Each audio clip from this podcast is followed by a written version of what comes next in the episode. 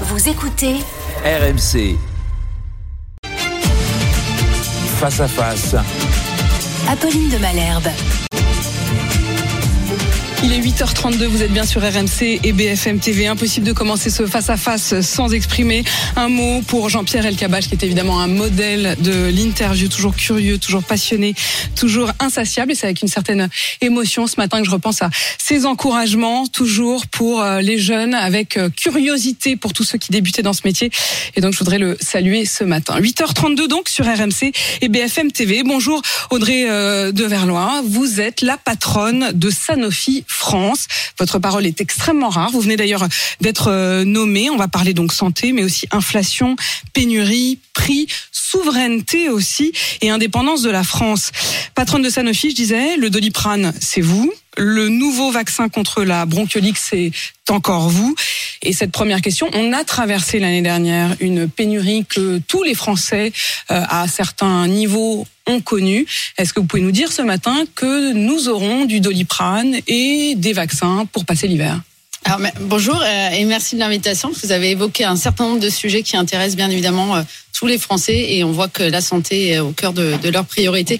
Alors l'hiver, l'hiver dernier, euh, c'est important parce qu'on arrive dans une nouvelle période hivernale. Donc qu'est-ce qu'on a appris de l'hiver dernier? Euh, Vous l'avez mentionné, je vois la, la petite boîte jaune là sur la table. J'ai apporté le doliprane. J'ai apporté le doliprane. L'an dernier, j'en ai manqué un. Je faisais partie de ceux qui avaient cherché désespérément des des sirops doliprane pédiatriques pour mes enfants, comme beaucoup beaucoup d'autres Français. Donc oui, j'en ai là, mais est-ce que j'en cet hiver? Alors, ce qui est important, c'est de se dire qu'est-ce qui s'est passé l'hiver, parce qu'il faut comprendre en fait et tirer les leçons. C'est l'hiver dernier, il y a eu trois épidémies en même temps le Covid, la bronchiolite et la grippe. Donc, ce qu'il faut comprendre, c'est comment un industriel comme nous, on se met vraiment euh, au service aussi de l'État et des Français pour répondre à une triple épidémie. Bien évidemment, le temps industriel et pas forcément le temps de trois épidémies en même temps, mais c'est de contribuer au maximum avec notre production. Donc là, un exemple précis l'usine de Lisieux euh, et aussi Compiègne. Où on, fabrique, où on le, fabrique doliprane. le doliprane pour la France. Donc on a sorti 424 millions de boîtes. C'est historique hein, depuis le lancement euh, du doliprane euh, depuis 1964. C'est une production qui est absolument euh, très très conséquente. Alors une fois qu'on a dit ça, ça veut dire qu'il faut faire plus aussi sur la prévention. Et donc c'est les sujets que vous avez évoqués sur la bronchiolite, la grippe. Il y a des campagnes vaccinales et on peut euh, aller bien sûr beaucoup plus loin. Je, je vais en parler de la bronchiolite parce que pour le coup ça manque déjà. Vous êtes presque victime du succès du traitement proposé euh, pour les, les nouveau-nés. Mais pardon, je repose la question. Vous ne m'avez pas assuré qu'on n'en manquerait pas cet hiver. Alors on n'en manquera pas si on est tous aussi responsables. Et être tous responsables, ça veut dire quoi? Ça veut dire qu'on peut tous contribuer, citoyens jusqu'à l'industriel. Je vous garantis que en fait, nous, nous, nous mettons. c'est un peu de notre faute parce que parce qu'on avait euh, pas des du tout. stocks, Ce que, parce qu'on aurait trop consommé. Pas du tout. Ce que je dis, c'est qu'il faut qu'on agisse tous. Nous, j'ai garanti euh, auprès de l'État euh, et du ministère de la Santé et de la Prévention qu'on garantissait toujours la même production et euh, les encore une fois les collaborateurs qui sont 24 heures sur 24, 7 jours sur 7 dans Ça nos veut dire que usines. les, les usines, elles tournent à plein régime. Elles, Elles, tournent à plein régime. euh, elles tournent tout le temps nos usines de Doliprane. Mais ce qu'il faut qu'on fasse tous aussi, c'est des campagnes vaccinales efficaces. Sur la bronchiolite, et je reviens parce que vous l'avez dit. La euh, bronchiolite, hein, je, vais juste préciser euh, de quoi euh, il s'agit. Vous faites partie de ceux qui commercialisent, c'est pas forcément vous qui produisez, mais vous Non. commercialisez le tout nouveau traitement. Alors on a parlé d'un vaccin, en réalité, il semble que ce soit Un plutôt un traitement à proprement parler euh, contre la bronchiolite. Et il se trouve que euh, la très grande majorité des nouveaux parents ont décidé de vacciner leurs enfants, alors que vous n'imaginiez pas que ça ait un tel succès. Le problème, c'est qu'aujourd'hui, bah, il y a des parents qui vont à la pharmacie, qui demandent ce vaccin pour leur nouveau-né et qui ne l'ont pas. Alors pourquoi? En fait, et c'est là il faut revenir quelques semaines euh, et quelques mois euh, finalement en arrière. Allez-y, expliquez-nous. C'est très important de comprendre qu'on est sur une réelle innovation euh, thérapeutique. Donc en fait, vous l'avez cité, une injection pour un nourrisson et euh, il est couvert sur euh, toute cette période hivernale. Ça, c'est une réelle innovation thérapeutique puisqu'on n'avait pas euh, de traitement euh, pour la bronchiolite. On finalement traité les symptômes et malheureusement, c'était environ 35 000 hospitalisations euh, dans les services de pédiatrie. Donc, euh, quand on pense à l'hiver dernier, finalement, on a un moyen aujourd'hui d'éviter un certain nombre d'hospitalisations.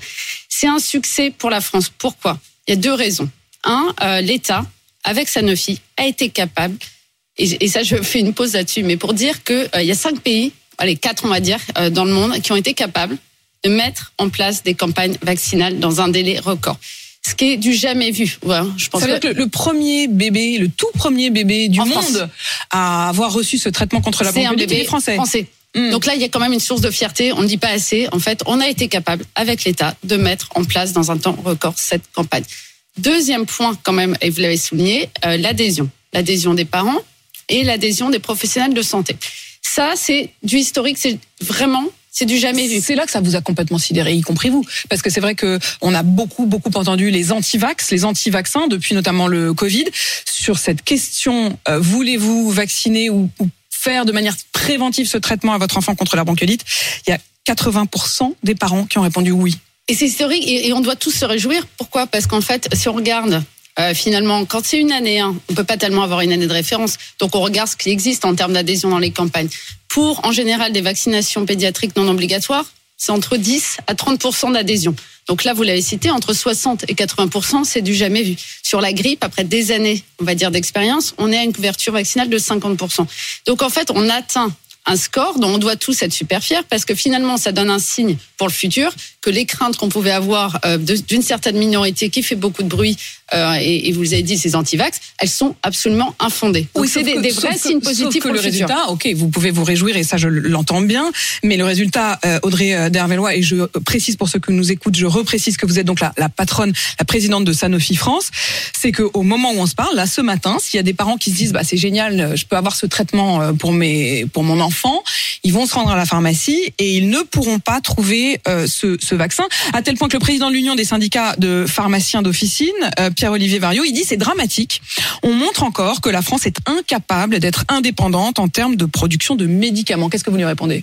Je suis absolument pas d'accord. Que je pense qu'au contraire, c'est pas du tout euh, une source d'insatisfaction. Je comprends le point, mais en revanche, encore une fois, la France est un des pays premiers pays dans le monde à mettre en place et en plus, on a été euh, priorisé euh, sur ces doses. Il faut rappeler qu'est-ce qu'on fait Qu'est-ce qu'on fait quand? En pharmacie C'est.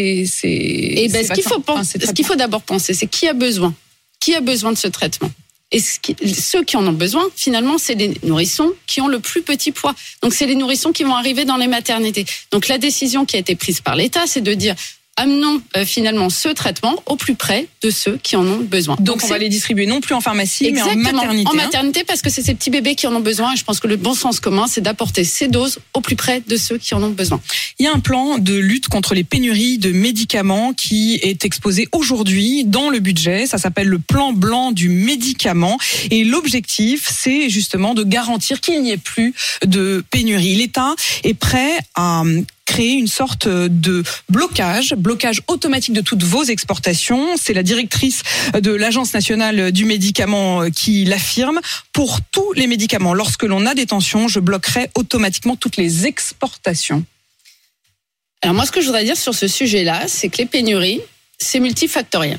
Il y a parfois, on, on a cité, hein, pour commencer, euh, quand il y a des triples épidémies, on a une augmentation de la demande. Donc c'est comment nous industriels, on peut augmenter la production. Quand on peut, on le fait.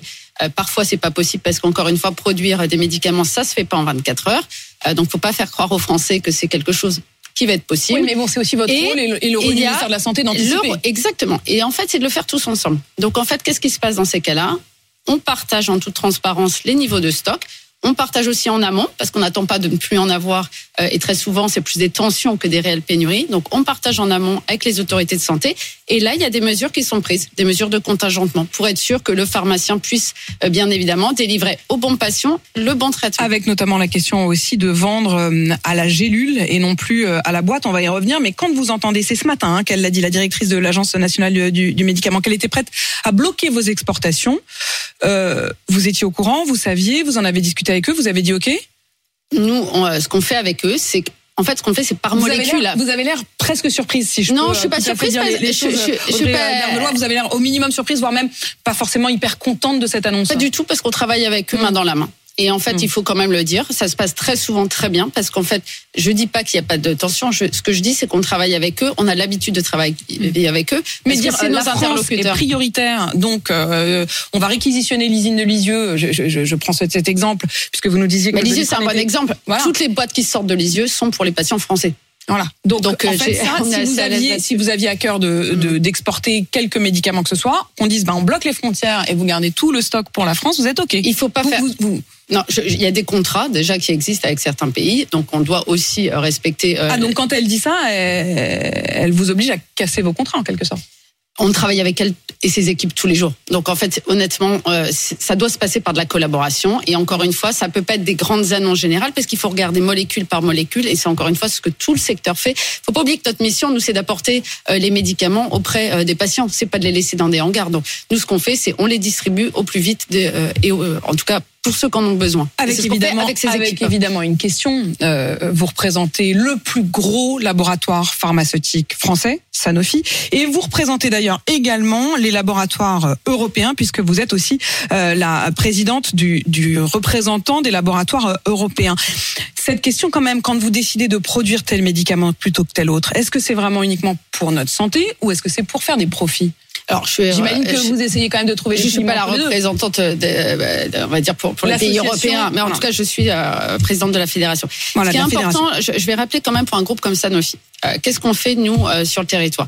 On a de l'innovation scientifique et on a de l'outil industriel. Sur l'innovation scientifique, bien évidemment, on investit en R&D 2 milliards. et R&D, c'est la recherche et le Et la développement. recherche et le développement. C'est ce qui se passe en Et- labo pour tenter de Exactement. trouver un et traitement. ce qu'on fait aussi, bien évidemment, c'est la production et donc c'est nos sites industriels. Pour avoir justement un bon niveau de production, il faut investir sur le territoire. Euh, Donc, un groupe comme nous, euh, c'est ce que nous faisons. Nous investissons 300 à 400 millions euh, tous les ans sur nos sites industriels, avec de l'innovation pour produire plus. Et on va et on va se dire les choses. Mm. Euh, la semaine dernière à ce même micro, je recevais François Ruffin, le député euh, La France Insoumise, qui a parlé de Sanofi, qui a pointé du doigt euh, Sanofi, qui ne jouerait pas le jeu justement de la souveraineté européenne. Vous avez réagi et c'est à ce moment-là que je vous ai dit bah écoutez, vous savez quoi? Venez, venez parler d'Oliprane, tout ça c'est dans la vie quotidienne des Français. Venez le dire vous-même. Je voudrais que vous écoutiez ce qu'a dit François Ruffin et que vous puissiez lui répondre. À l'intérieur d'une entreprise comme Sanofi, ce sont des milliers de, salariés, des milliers de chercheurs qui ont envie de répondre aux besoins du pays. Et qu'est-ce qui se passe? Le capital, les actionnaires, le PDG de l'entreprise fait le choix de fermer des centres de recherche, de fermer des usines en France et de délocaliser la production en Inde et en Chine. Il y a 20 ans, c'était 80% de la production qui se faisait en France. Aujourd'hui, c'est 80% de la production qui se fait en Inde et en Chine. Alors? Je vais pas polémiquer euh, avec Monsieur Ruffin. Euh, en revanche, ce qui me donne l'opportunité, c'est de revenir sur la réalité, parce qu'on n'est pas sur des bases idéologiques. Sur la réalité, qu'est-ce qui se passe?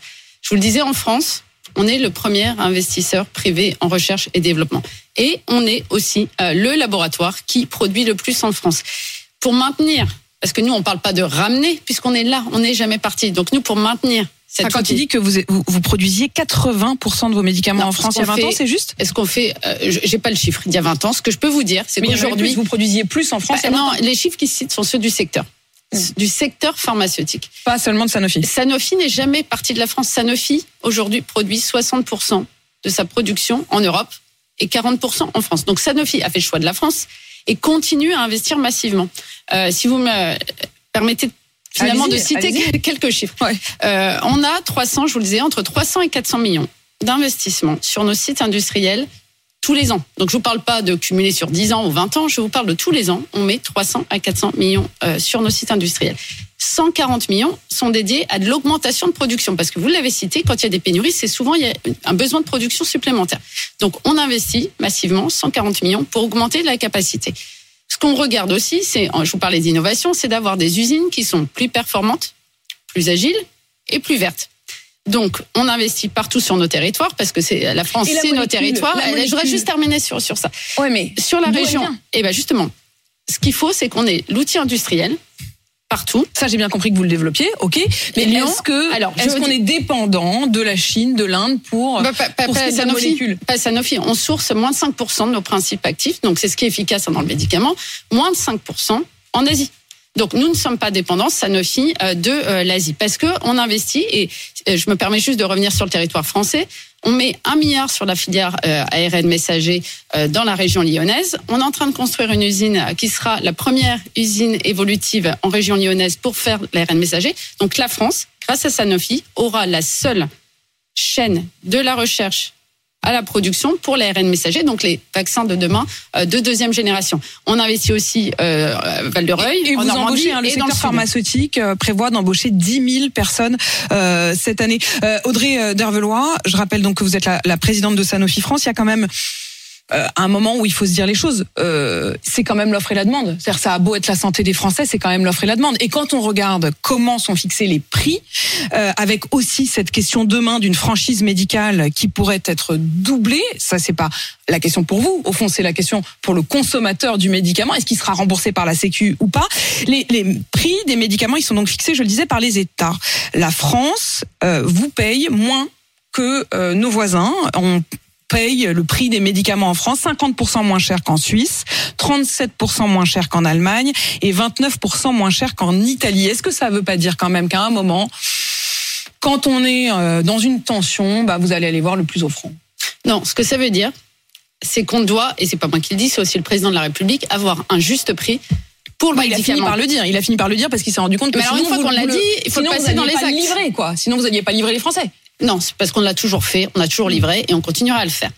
En revanche, le- la question du prix, euh, elle est clé. On ne peut pas continuer à avoir une souveraineté ou à dire qu'on veut une souveraineté nationale sans y mettre le prix. La souveraineté nationale, ça a un prix et il faut avoir le juste prix.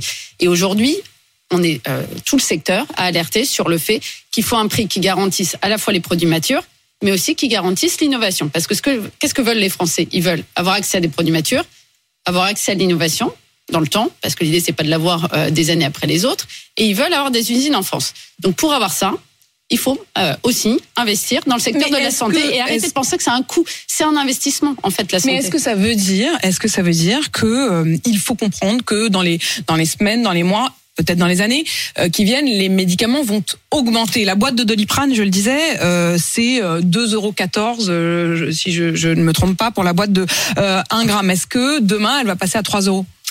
Euh, J'aimerais bien, euh, si vous me posez la question à moi, parce que pourquoi Euh, ce, qui se passe dans notre secteur, c'est que nous, on a des coûts euh, liés à l'inflation, hein, comme tout le monde, mais nous, contrairement aux autres, on ne peut pas répercuter ces coûts. Donc à chaque fois qu'il y a un coût euh, supplémentaire, par exemple sur les vaccins grippe, les œufs, hein, on utilise beaucoup les œufs pour produire notre vaccin grippe. Euh, quand le coût euh, augmente, on ne peut pas le répercuter. Euh, vous avez cité euh, sur le doliprane, le verre, le manitol, etc. On ne peut pas augmenter et répercuter l'inflation sur, nos prix. Sur une boîte, sur une boîte de Doliprane, encore une fois, euh, 2,14 euros. Si j'ai bien compris, il y a 78 centimes d'euros qui vous reviennent. Et il y a 1,10 euro pour le pharmacien. Ça paraît assez déséquilibré. Alors c'est pas nous qui fixons ça, encore une fois. Hein. Nous, on a effectivement 78 centimes sur sur cette boîte. Donc si vous me demandez, et je reviens à votre question, euh, est-ce qu'on doit baisser le prix? Certainement pas. Euh, mon avis personnel est qu'au contraire, il faudrait prendre en compte euh, finalement. Et vous avez cité euh, notamment le pédiatrique. Je pense que quand on a des tensions, il faut quand même être responsable et euh, pouvoir payer le juste prix. Et encore une fois, c'est pas moi qui le dis. Délivrer les médicaments à l'unité possible? Vous pouvez jouer le jeu? Alors. En tout cas, c'est une idée euh, qu'il faut qu'il faut creuser. hein. On l'a vu sur les antibiotiques. Euh, Certains pays le font. Euh, Est-ce que l'outil industriel permet de le faire pour toutes les molécules? Encore une fois, c'est des, il faut s'asseoir, faut regarder molécule par molécule. Mais je pense qu'à partir du moment où il y a des mesures intéressantes pour regarder les volumes, enfin, on va dire des volumes de consommation responsables pour le français, bien évidemment, euh, tout le secteur est prêt à s'asseoir et Sanofi, bien sûr, pour pour regarder. Au moment les où on se parle, euh, Audrey euh, Dervelois, est-ce qu'il y a des médicaments dont vous pressentez qu'ils vont être en tension, dont les stocks sont un peu avides? Est-ce que vous pouvez nous prévenir ou est-ce que vous pouvez prévenir les pharmaciens des points sur lesquels il faudrait anticiper Alors c'est ce qui existe déjà. En fait, il y a un, procé- un processus en fait qui existe, comme vous citiez l'agence tout à l'heure. En fait, on partage en toute transparence les niveaux euh, de nos stocks Et avec nous et euh, bah, on le partage avec les professionnels de santé parce que c'est eux qui sont en première ligne. Donc évidemment, euh, les informations sont disponibles auprès de l'agence et suivant les niveaux de tension, l'agence décide de prévenir les pharmaciens qui sont